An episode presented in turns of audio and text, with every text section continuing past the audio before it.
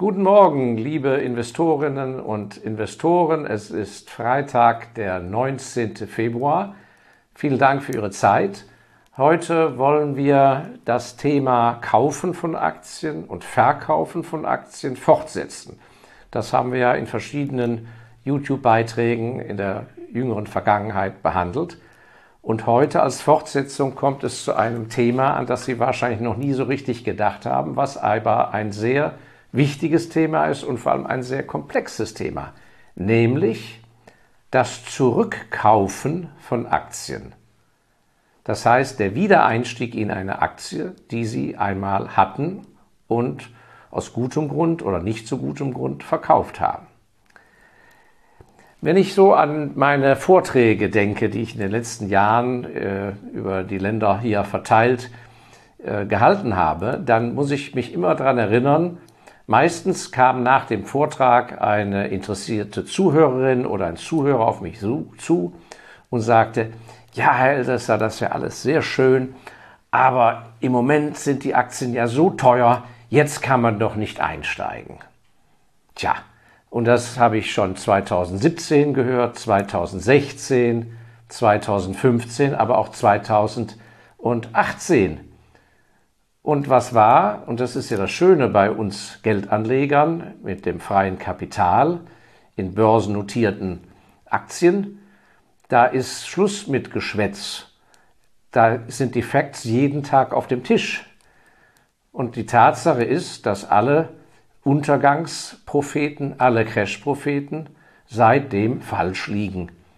Denn unsere Werte, auch in unseren Fonds, vor allem im ME-Fonds Special Values, haben sich kontinuierlich im Wert gesteigert. Mit was für einem Phänomen haben wir es zu tun? Es ist ganz verständlich, dass jeder Geldanleger sich Gedanken macht über die Zukunft. Aber es ist, wenn Sie mal ganz nüchtern sind, an sich vermessen, dass nur weil Sie jetzt mit einem gewissen Geldbetrag investieren wollen, dass Sie sich als Amateur zu einem Prophet erheben wollen und einschätzen können, dass auf der Welt die Kurse jetzt zu hoch oder zu tief sind. Das nennt man auf Englisch das sogenannte Timing, also ein Timing-Prophet, ein Timing-Papst zu werden, jemand, der den richtigen Moment erspüren kann oder glaubt zu wissen, jetzt ist Zeit zum Ausstieg, jetzt ist Zeit zum Einstieg. Aus meiner lang, langjährigen Erfahrung kann ich Ihnen versichern, dass es nichts Schweres gibt, als über Jahrzehnte in der Börse sein Kapital zu investieren und erfolgreich zu sein und dort immer ein richtiger Timing-Papst zu sein. Das schaffen Sie vielleicht einmal, indem Sie rechtzeitig auf einem, bei höheren Kursen äh, aussteigen und dass Sie mit viel Mut unten wieder einsteigen. Das klappt hin und wieder mal, aber irgendwann kommen Sie aus dem Tritt.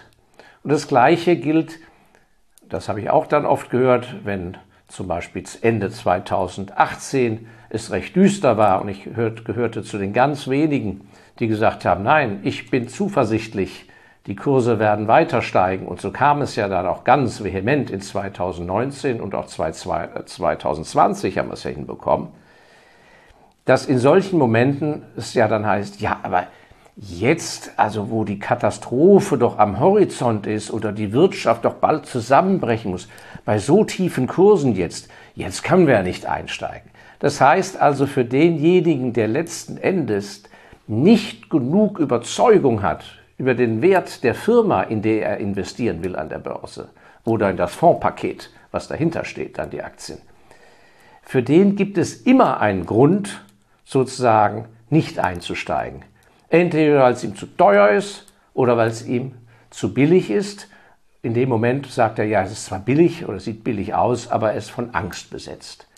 Das ist ein ganz großes psychologisches Problem und in meiner Beratungspraxis habe ich immer wieder seit sehr, sehr vielen Jahren dieses Thema als ein Hauptthema in der Privatberatung, wie man finanzpsychologisch das in den Griff bekommt. Und der erste Schritt das in den Griff zu bekommen, ist, dass man erst überhaupt gar nicht diesen Anspruch erhebt, ein Timing-Papst zu sein, sondern dass man erst dann investiert, wenn man eine so tiefe und festsitzende Meinung hat, dass man sagt, okay, die Kurse gehen zwar rauf und runter, aber per Saldo wird sich diese Firma halten und gut entwickeln und in einer Krise auch nicht kaputt gehen.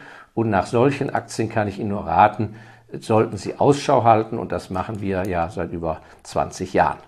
So, das ist der eine Punkt. Jetzt haben wir aber gerade im letzten Jahr 2020 vielfach beobachten können, dass durch die Angst, als Corona losging, äh, schlitterten die Kurse ja gewaltig in den Keller. Und überhaupt war das Jahr 2020 ja leider bei vielen Marktteilnehmern von Angst besetzt, dass eben doch per Timing oder per Zwang oder Liquiditätssorgen viele verkaufen mussten.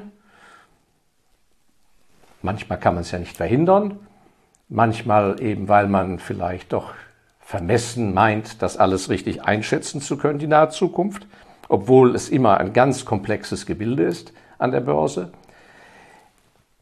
dass wir es jetzt mit, gerade im letzten Jahr und auch heute noch mit sehr vielen Geldanlegern zu tun haben, die auf tieferen Kursen verkauft haben, an sich die Aktie gemocht haben oder den Fonds und jetzt vor dem Phänomen stehen, ja, Eider Dauts. Ich habe bei 100 verkauft, habe zwar Gewinn gemacht, aber jetzt steht das Ganze 130. Und da kommen wir zum nächsten finanzpsychologischen Problem. Das ärgert in der Regel dann den Geldanleger. Obwohl er meistens nur ein Teil ja verkauft hat und der viel größere Teil ist immer noch in den Geldanlagen. Das heißt, er müsste sich natürlich erstmal per se freuen, weil der größere Teil seines Investments, der ist ja analog im Markt bis zu 30 Prozent gestiegen. Und lediglich die Position, die er verkauft hat, die hat er sozusagen bei 100 unten einbetoniert. Also das ist auch wieder ein Punkt, dass Sie auf Ihr Gesamtvermögen schauen. Und dann haben Sie überhaupt erst einen Grund, sich zu freuen oder zu ärgern. Was die Einzelposition angeht, das ist ziemlich wurscht. Sie müssen Ihr Depotvermögen, Ihr Aktienvermögen in Fonds etc., müssen Sie wie so ein Zementmischer betrachten. Entscheidend ist nicht, ob Sie am Anfang mehr Wasser reingeschüttet haben oder nachher mehr Zement und dann kommt, äh, äh, kommt Sand und Kies und ich weiß nicht was. Entscheidend ist, was am Ende, wenn Sie den Zementmischer umkippen und äh, in die Schubkarre der flüssige Zement reinfließt, der fertige, der Beton, dass, dass das Resultat dann stimmt. Was zwischendrin einzeln war, ist völlig wurscht. So, das ist das eine. Aber das andere ist, wie geht man jetzt mit so einem Thema um? Und da ist es einfach so, Sie müssen diesen Ausstieg, wenn Sie sich dabei ja Gedanken gemacht haben oder wenn Sie da gar nicht drum herum kamen, zu 100, jetzt 130, dann müssen Sie das ja praktisch wie eine Versicherungsprämie betrachten. Denn in dem Fall, wo Sie zu 100 verkauft haben, sind Sie ja aus dem Risiko der Börse und der Aktie ja raus.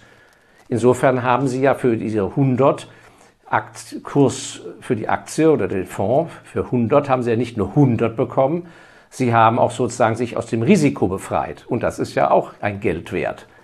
Stellt sich nun raus, die, der Firma geht es doch besser, als man dachte, oder insgesamt sind die Aussichten besser und der Kurs ist höher, dann ist unter Umständen ein Kurs von 130 ein billigerer Kurs, als damals 100 als Mehrrisiko beherrscht, äh, also im Markt war.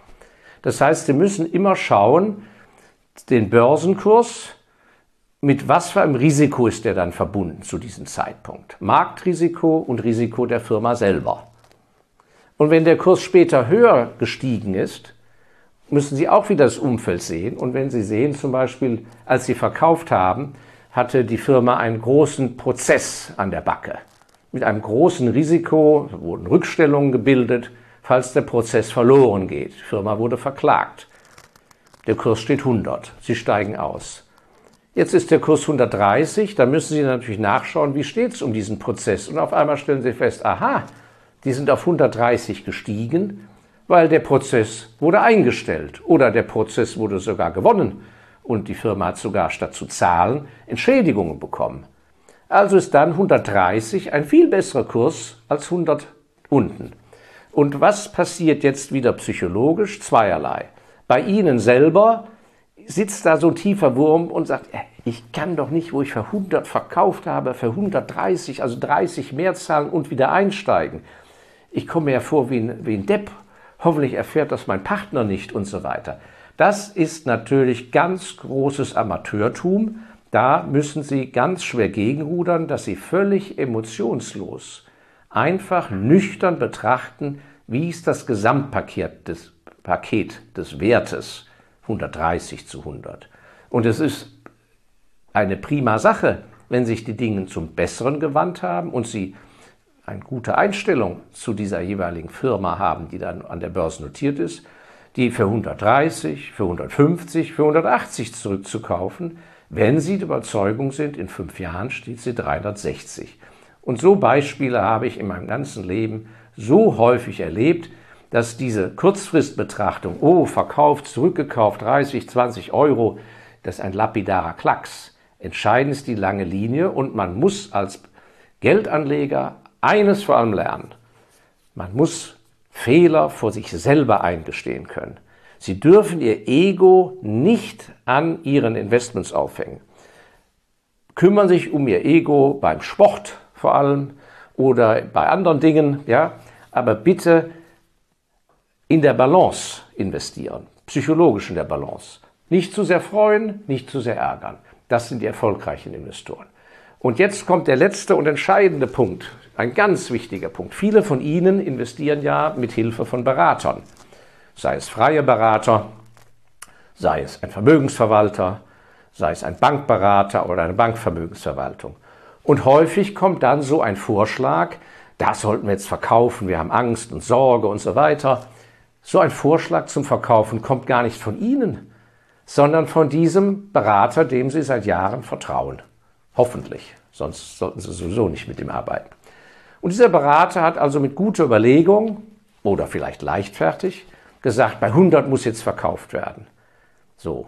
Jetzt ist dem Mann das natürlich hochnotpeinlich und wir haben da genau solche Fälle aus dem Jahr 2020. Ich kann natürlich hier keine Namen und Institutionen nennen die in kluger Voraussicht in großen Beträgen gesagt haben, im März, ja, jetzt müssen wir aber raus. So, sind die wieder in die gleichen guten Fonds und Aktien eingestiegen seitdem? Nein, weil der Berater natürlich massive Hemmungen hat, dass er angepflaumt wird, auf Deutsch gesagt, von Ihnen, von dem Vermögensinhaber.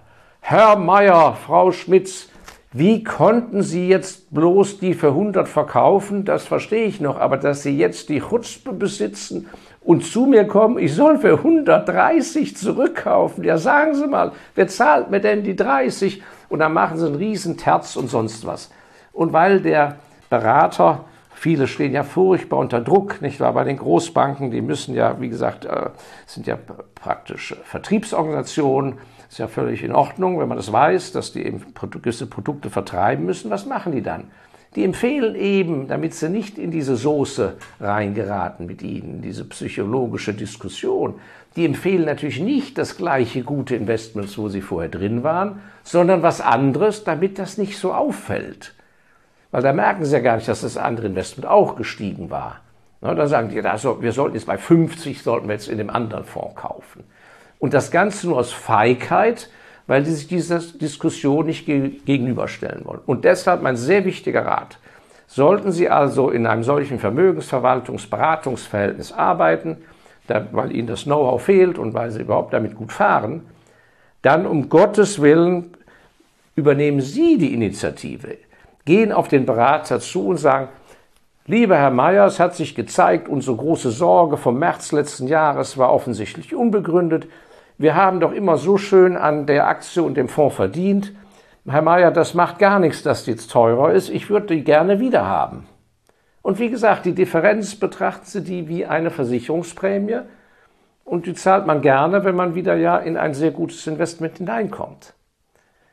Also, nehmen Sie sich mal diese paar Gedanken von mir zu Herzen. Die hören sich vielleicht irgendwie ein bisschen, ja, so lapidar an oder so wie so ein kleiner Sturm im Wasserglas, aber ich kann Ihnen sagen, für Ihr Langfristinvestment ist das von äußerst großer Wichtigkeit, denn ansonsten wird es Ihnen passieren, dass Sie wegen solcher Timing-Papst Attitüden oder Hemmungen seiten ihrer Berater die allerbesten Züge langfristig verpassen und sie auf dem Bahnsteig zurückbleiben, in kurzen Hosen, wenn der Winter Einzug hält. Also, runter vom Bahnsteig, rein in die guten Investments. Vielen Dank für Ihr Zuhören. Äh, einmal mehr möchte ich noch mich bedanken für Ihren guten Zuspruch und Ihre vielen Fragen. Sie wissen ja, wenn Sie über die reine Kommentarleiste unterhalb des Videos hinaus in Kommunikation treten wollen, dass wir dabei sind, das äh, Clubhouse zu aktivieren für direkte Gespräche. Und das andere ist, dass Sie über die E-Mail von Herrn Kolbe, die ist am Ende des Videos eingeblendet, aber auch über meine E-Mail, dass Sie in Kontakt treten können zu uns. Und äh, wenn Sie einen engeren äh, Kontakt äh, suchen im Informationsaustausch, nehmen wir Sie gerne kostenlos in unseren Verteiler auf. Dann bekommen Sie während des Jahres öfters mal kostenlos etwas äh, zugeschickt. Und so bleiben wir auch auf dieser Schiene in Kontakt. Und das würde mich sehr freuen, wenn Sie Leute kennen, wo Sie das Gefühl haben, die sind noch sehr ängstlich, haben Angst vom Weltuntergang. Bitte empfehlen Sie uns weiter. Und dann freue ich mich auf nächsten Freitag und vielen herzlichen Dank.